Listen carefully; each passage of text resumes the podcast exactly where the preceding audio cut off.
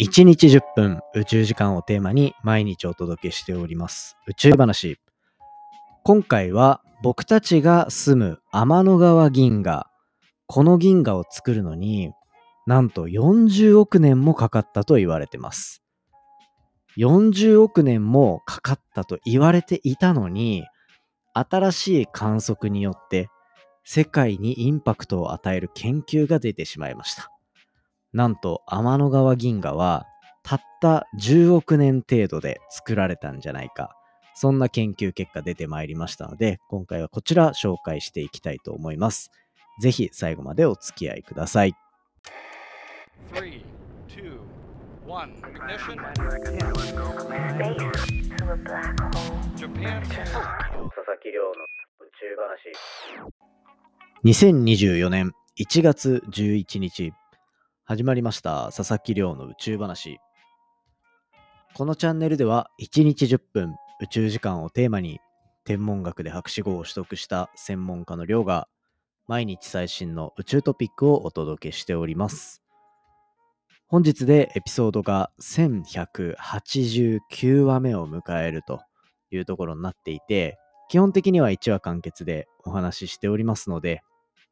気になるトピック気になるタイトルからぜひ聞いていただけたら嬉しいです。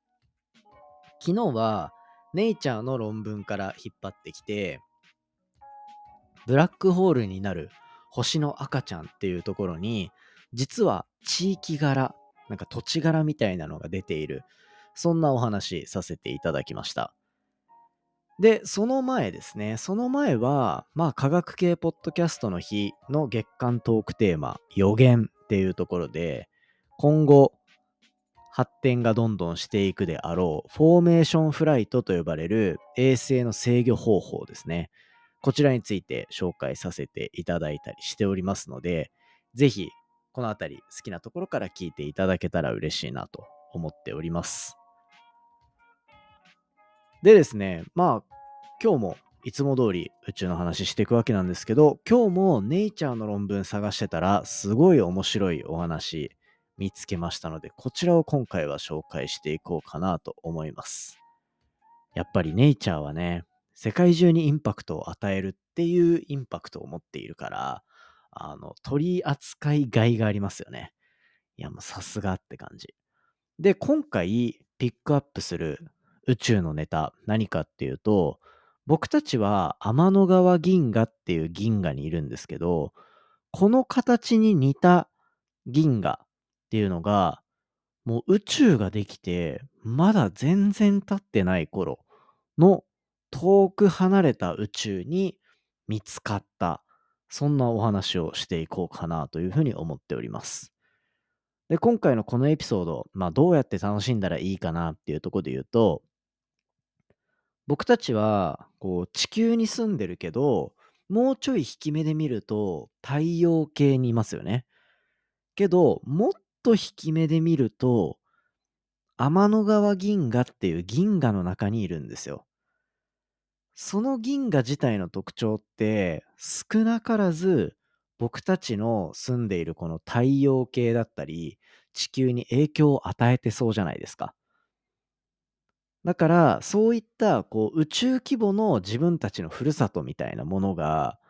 宇宙全体で見たらどうなんだろうっていうところまあそういう目線で見てみると、自分たちがいる場所っていうのは、まだ全然解明されてない不思議な場所なんだなっていうところが実感できると思うので、まあそんな感じで楽しんでもらえたらいいんじゃないかなと思ってるんですよね。で、今回、こう、注目したいのは、2つの天体。1つが僕たちがいるこの天の川銀河と呼ばれるもの。そしてもう1つは、宇宙ができてからわずか21億年のタイミングで生まれた銀河である、これ、シシアーズって読むのかな ?CEERS2112 という、こんな銀河になります。まあ、天の川銀河はもう最近宇宙話でもたくさん話したから、もうみんななんとなく分かってきたんじゃないかなと思うんですよ。まあこう、中心に太陽の400万倍っていう重さを持つ超巨大ブラックホールっていうのが存在する。そしてそのブラックホールが周りにあるものっていうのをどんどん吸い込んでいっている、その形自体が渦巻きを作っている。そんなのが天の川銀河と呼ばれるものの形ですね。で、夏の夜空に、こう夜空を見上げた時に天の川が見えるのは、この銀河の中心方向のめちゃめちゃ星がある場所を、こう、凝視しているから、まるで帯状に星が流れているというか、星が存在しているように見えたりする。まあそんなのがこの天の川銀河と呼ばれるものの特徴なんですよね。で、これ、今までのポッドキャストで話してない天の川銀河のもう一つの特徴があります。もう一つの特徴、これ何かっていうと、天の川銀河は単純な渦巻きみたいな感じで、中心に物が吸い込まれていっているだけじゃないんですね。天の川銀河のっていうのは中心に向かってこう塵がどんどん落ちていくような渦巻きを描いているんだけど特徴的な中心部分の構造があってその天の川銀河の中心部分はなんかこう棒状に一本こう筋がピーって入ったような棒状の構造が見えてるんですよ。つまり天の川銀河は単純な円盤なのではなくて、円盤のように見えてるけど、丸い円盤と真ん中に棒状の筋が一本入った棒渦巻き銀河と呼ばれる形なんですね。棒渦巻き銀河。もうなんか見えた特徴そのまま言葉を羅列してるだけっていう感じが するので、うん、なんとも安直な名前だなと思うんですけど、しかもこれ 結構英語のま、英語にしてもそんなに、あの、変わんないというか、あの、ミルキーウェイライクバード、バーね。バーってあの、バーですよ。棒ですね。バードスパイラルギャラクシーなので、まあ英語にしても結局同じなんだっていうね。こう、棒渦巻き銀河って呼ばれる天体の種類になってきます。まあ僕たちのいわゆる里なんですよ。この棒渦巻き銀河っていう形に属している天の川銀河っていうのは。で、この天の川銀河に対する研究ってこれまでたくさんされていて、棒渦巻き銀河っていう特徴のある天体に関しては、その形形を作るのにめちゃめちゃ長い時間を要するっていうことが、これまでの研究で想定され、推定されていました。少なくとも40億年ぐらいかかるんじゃないかって過去の研究では言われてたんですよね。で、これどういう研究から言われていたのかっていうと、計算シミュレーション、天の川銀河みたいなものがどうやって作られるのかっていうのをパソコン上に小さい宇宙を作って、その中で銀河が成長していく姿っていうのをシミュレートしてあげる。まあそんなことをすることによって40億年かかるっていうのも見積もられたし、あとはこれ面白いのが、銀河、いろんな銀河をこう観測していく。実際にね、シミュレーションっていうのは計算だけど、そうじゃなくて実際に観測していくっていうことをしてあげるとですね、天の川銀河から近い宇宙、近い宇宙っていうところの65%の銀河は、この棒渦巻き銀河と呼ばれるものなんですよ。一方で、ちょっと宇宙の遠い場所、地球から見て遠い宇宙っていうところまで行くと、棒渦巻き銀河の割合っていうのは、発見された銀河のうち20%程度だったと。自分たちの近くは6割5分棒渦巻き銀河なのに遠い宇宙っていうのは2割ぐらいしか銀河棒渦巻き銀河がないと。なんかこの割合の変化って不思議ですよね。で、これどういうものなのかっていうと、まあ簡単に言うと、天の川銀河に近い場所にある銀河っていうのは、宇宙ができてから経過している時間も大体同じぐらいだと。つまり、同世代なわけですね。その一方で、遠くの銀河と観測するっていうのは、遠くの銀河はこれ、天の川銀河よりも若いってことですね。例えば、こう、遠く1億、1光年離れたら、1年前の光を見てる。100億光年離れたら、みたいな、そういう計算ができるから、遠くに行けば行くほど、若いっていう表現ができるんですよ。まあ、そんな、と若い銀河には少ない特徴で、年を取った銀河にはよくある特徴だから、やっぱり形成に時間がかかるんだな、この棒渦巻き銀河っていうものは。っていうので、天の川銀河、なんか中年なんだな、みたいな。中年というか、もうおじいさんというか、おばあさんというか。天の川銀河って聞いたらみんななんか、どっちの性別を想像するんだろうな。性別なんてないよっていうパターンもあるし、なんとなく、なんか、女の人っぽい感じもするかな。母、母感はありますかね、若干。うん。まあなんか、そんな、今話しながら勝手に思ったんですけど、まあそういう、こう、天の川銀河と呼ばれるものの特徴があったり、棒渦巻き銀河の特徴があったりします。なので、こう、初期の宇宙では、こういう棒渦巻き銀河っていう構造は見られないというところが予想されていたんですよ。ですが、ここで登場しますね。ジェームス・ウェッブ宇宙望遠鏡。もう宇宙話では常連中の常連。ジェームス・ウェッブ宇宙望遠鏡。まあ先月先々月か。こう僕が週刊プレイボーイであの特集をやったのもジェームス・ウェッブ宇宙望遠鏡ですね。こう、打ち上がって今ミッションを絶賛遂行している途中のジェームス・ウェッブは、宇宙でできた一番最初の光、ファーストライトって呼ばれるものを観測するべく設計されたミッションなので、ものすごく目がいいんですよ。ものすごく目がい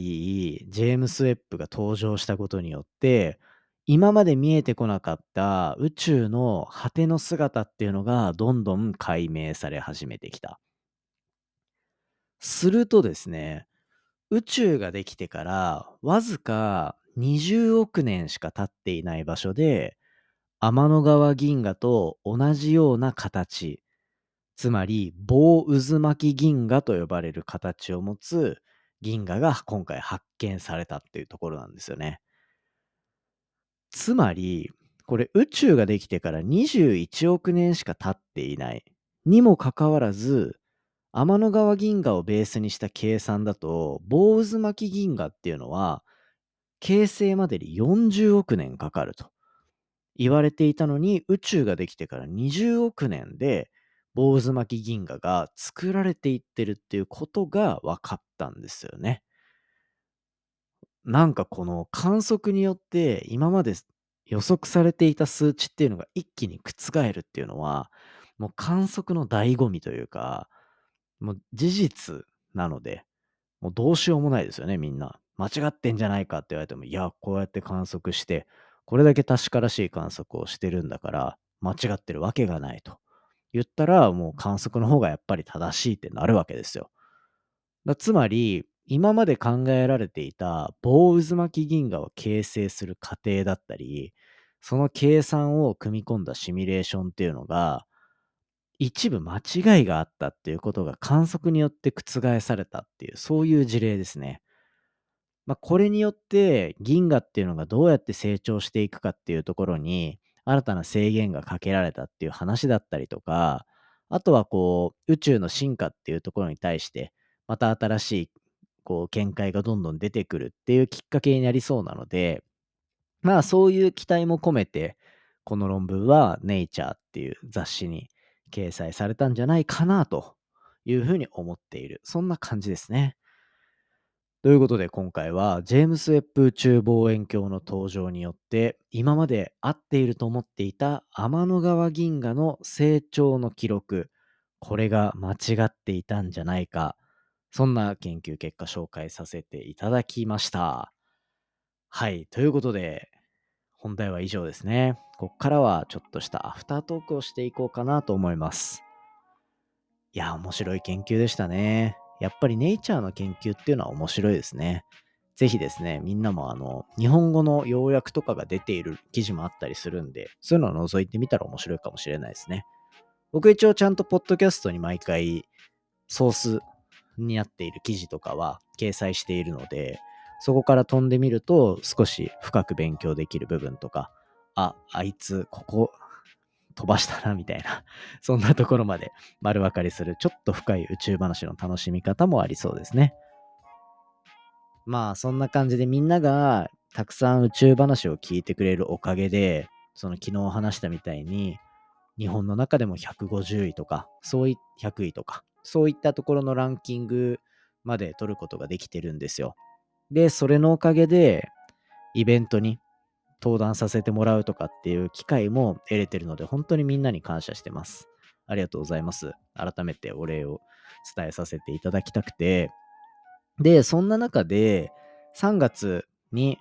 ポッドキャストフリークスっていう大阪でのイベント開催されますっていう話、先日しましたよね。一昨日かな ?3 日前ぐらいかな？させていただいて、もうね、あの、すぐ売り切れちゃうからみんなチケット買ってねっていう話したじゃないですか。もう完売したんですって。すごいなぁと思って、ポッドキャストの人気ってマジで伸びてるんだっていう。発売が1月の9日月曜日の正午で、1月の10日、昨日の夜、夕方夜ぐらいにはもう完売って出てたので、すごい人気だなっていう。大阪っていうね、この場所で、こうやって人がたくさん集まってくれるっていうのは本当に嬉しいことだなと思ってるんで、ぜひですね、こう、来てくださる方は会場でぜひお会いしましょう。もしかしたらね、宇宙話のリスナー、こう、宇宙のスピードでみんな生活してるから、このチケットの発売間に合わなかった人ももしかしたらいるかもしれないですね。そうしたらね、また違うイベントとかでお会いできることをすごい楽しみにしているので、まあそういうお知らせはガンガンしていこうかなと思っております。ぜひ楽しみにしておいてください。まあそんな感じでね、あの、すごいポッドキャストの人気を感じている中で、まあ僕もポッドキャスト頑張っていこうかなと。で、今日は、あの、まあ、木曜日ということで、昨日は水曜日ですね。僕がもう一つやっているポッドキャストチャンネル、隣のデータ分析屋さん、こちら最新エピソード公開しております。で、今回もめちゃめちゃいいスタジオで収録させてもらって、ビデオポッドキャスト出てるんですけど、なんかちょっとかっこよく見えるなみたいな そんな感じにもなってるんで、ぜひですね、こちらチェックしてみていただけたら嬉しいなと思ってます。いつもと音質が違うっていうところも結構注目のポイントかなとは思ってるんで、